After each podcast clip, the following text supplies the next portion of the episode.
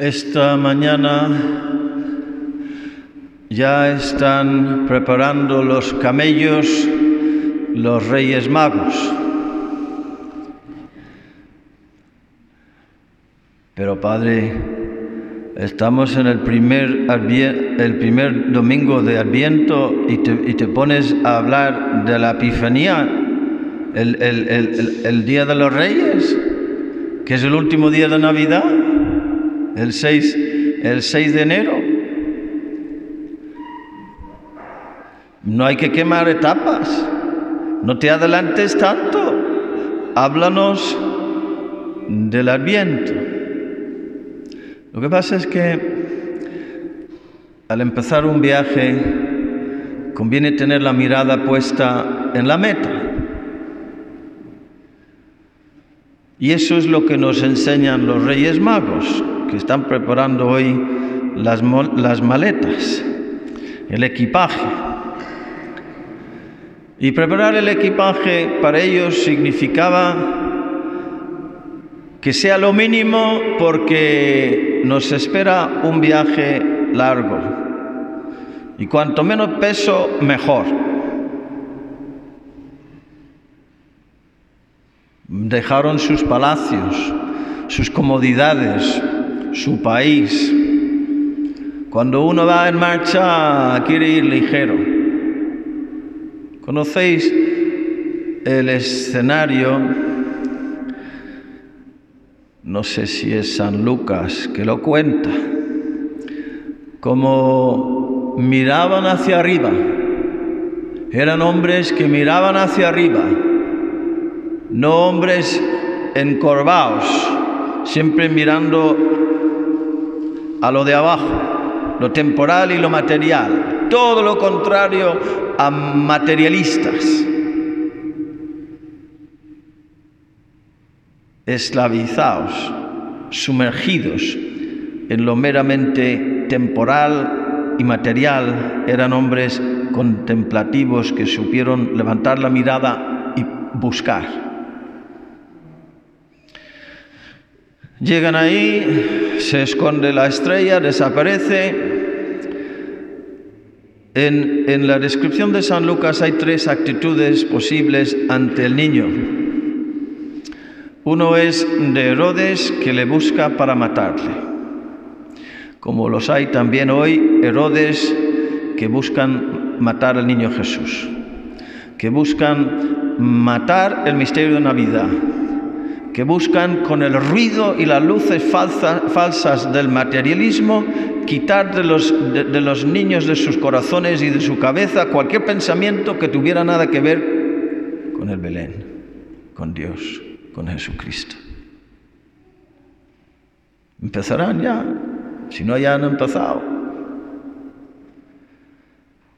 Le busca para matarle. Cuando le encontréis, mm, volved para acá y decidme dónde para que yo también pueda ir a adorarle. Ay, Dios mío, la serpiente. Los descendientes de la serpiente. Luego hay un segundo grupo que saben dónde está, pero, pero no, no se levantan, no se ponen en marcha, no le buscan, no están ahí. Tú miras a cualquier Belén con, ese, con esa tradición preciosa que tenéis en este país, que yo he viajado en muchos países del mundo y no lo he visto en ningún otro país.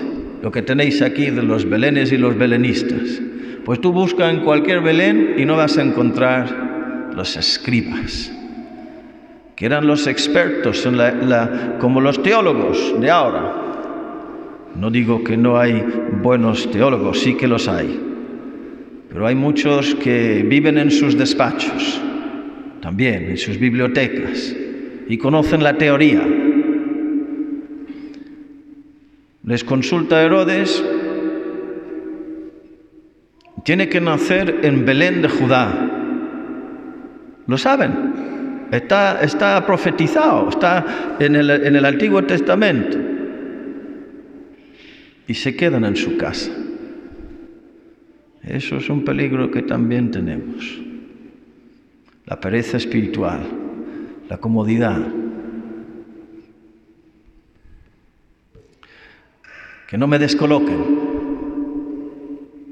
Y en tercer lugar, pues los mismos reyes, que lo dejan todo, que lo tienen todo.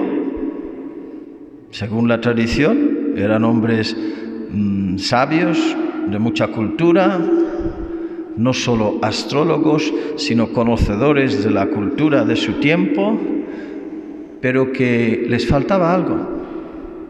Me falta algo, me falta alguien.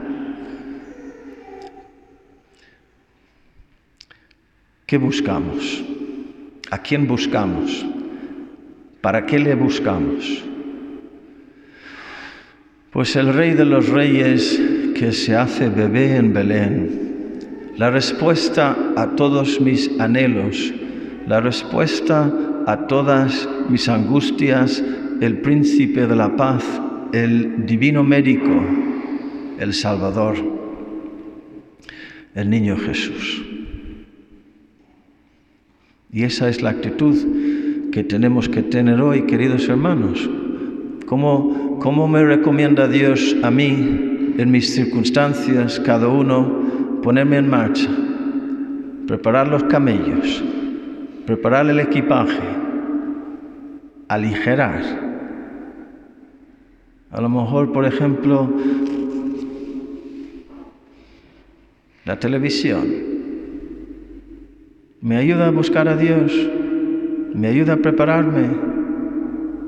¿Por qué no, por qué no pido al cura o a quien sepa unos libros buenos, que me recomiende unos libros para hacer lectura espiritual, para preparar mi corazón, para, para alimentar el anhelo del niño Jesús? Mira, ahí, ahí tienes el pesebre vacío, el pesebre vacío. Está el pesebre, pero no está el niño. Eso provoca dolor. Qué suerte tenía antes y ahora no la tengo, no está. Antes me acostumbré y no le miraba, ahora quiero mirarle y no está, pero estará. Y anhelo que venga y le busco. Entonces, dos realidades desapego de las cosas materiales y mirar hacia arriba, mirar hacia el cielo, rezar. Nos ha dicho Jesús en el Evangelio que todo va a terminar. Ahora hablan, del cambio climático por todos lados. Y no digo que no, solo digo que siempre ha habido cambio climático.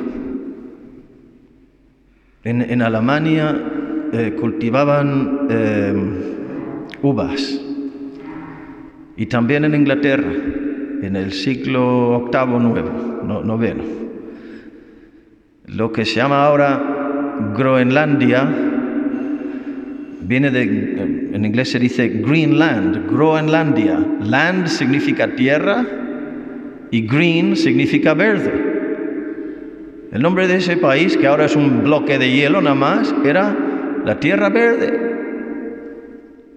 La tierra verde. Porque crecía, porque ahí había vida, crecimiento, calor, lluvia. ¿Por qué vinieron los vikingos hace unos 12, 12 siglos o más? ¿Por qué vinieron hacia abajo? Pues por el frío allá arriba, que ya no aguantaban ni los vikingos. El cambio climático siempre ha habido. Y nosotros sobre eso poquísimo podemos hacer. Y ese poquísimo hay que hacerlo. Pero es poquísimo. Estamos en manos de Dios. Y tarde o temprano, no recuerdo el número exacto, creo que eran 60 millones de años. El Sol está programado para quemarse y consumirse y desaparecer dentro de 60 millones de años. Yo no voy a estar. Y tú tampoco. Ni tus hijos, ni tus bisnietos, ni los bisnietos de tus bisnietos. Pero va a pasar. Está ya programado, científicamente se sabe, con la cantidad de fuego que está echando, eso no puede durar para siempre. Y vete a saber si Jesucristo no viene antes. Habrá signos en el sol. Ah, pues nada, el sol seguirá existiendo y la luna y las estrellas. En la tierra angustia de la gente, por, perplejas por el estruendo del mar y el oleaje. Hoy habrá tsunamis por todos los lados. Desfalleciendo los hombres por el miedo y la ansiedad. Tú no, porque viene tu liberador. Ante lo que se le viene encima al mundo, las potencias del cielo serán sacudidas entonces verán al Hijo del Hombre venir en una nube con gran poder y gloria. ¿Qué cosas?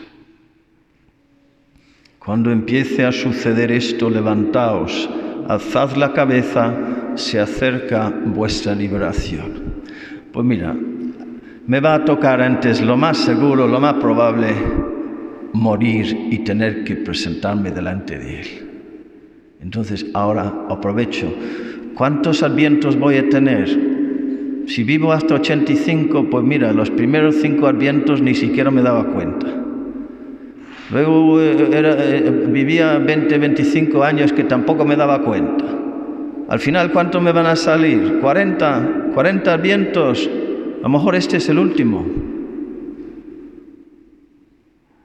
Desapegarme de las cosas materiales aprovechar el momento para buscarle, para rezar, para pasar tiempo, para decir, ven Señor Jesús, ven a mi corazón y vivir al máximo, eh, a tope este tiempo de preparación para que como los magos, los reyes, ¿qué hicieron cuando llegaron? Se postraron, se arrodillaron para adorarle al pequeño niño en la pobreza, en la pequeñez, en la humildad, reconociéndole como Dios, como la respuesta. Pues eso, el regalo que queremos darle cuando llegue es el regalo de un alma lleno de fe, de, deseos de su venida, de esperanza, porque Él es, Él es el que me abre el camino al cielo, el que da sentido a todo, el que va a crecer y va a dejarse clavar en una cruz por mis pecados y va a aplastar la cabeza de la serpiente con su madre y va a triunfar sobre el mal y la muerte y el maligno y me va a abrir las puertas del cielo y la gloria y el gozo eterno. Para creer en Él, para esperar en Él y para amarle, que así sea.